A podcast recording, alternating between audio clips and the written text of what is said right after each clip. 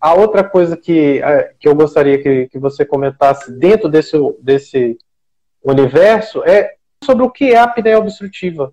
Todas as vezes que a gente dorme, a gente perde o controle voluntário, ou seja, o, que eu consigo puxar e tirar o meu ar. Então a gente fica só no automático, tá? Então a gente perde esse controle voluntário, então fica só o nosso cérebro mandando.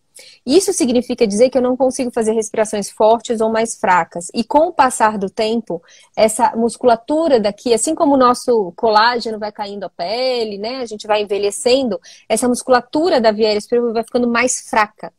Então, a cada respiração, ela, a gente tende, ao invés de ter um, um, espaço assim passando o ar, um espaço que vai se fechando, que vai colabando. Então, é o aumento do grau, do quanto é colabável a minha via aérea superior.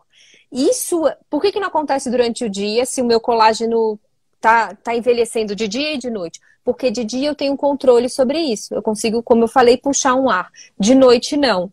Então, de noite eu perco esse controle voluntário. E o que, que acontece? Cada parada dessa, ou cada fechamento desse, faz com que o meu cérebro agite sua atividade cerebral, ou seja, ela fica mais rápida, ou então meu coração acelera bastante, sempre vai acelerar, atividade mais rápida, ou então cai a saturação e vai diminuindo a oxigenação do cérebro.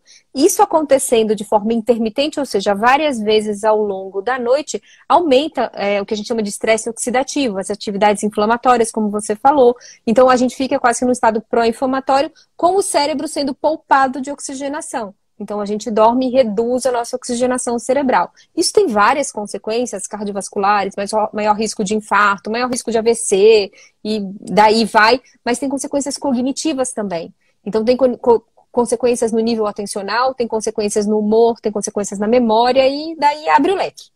Em, em linhas gerais, é isso. É. Não, essa questão da atenção é, geralmente é uma queixa, a primeira, a primeira queixa, quando você olha a longo prazo, é, quando você olha a longo prazo, os pacientes estão reclamando de como se fosse de déficit é. de memória, né? Que a gente sabe que, que a gente chama de, de, de disfunção executiva.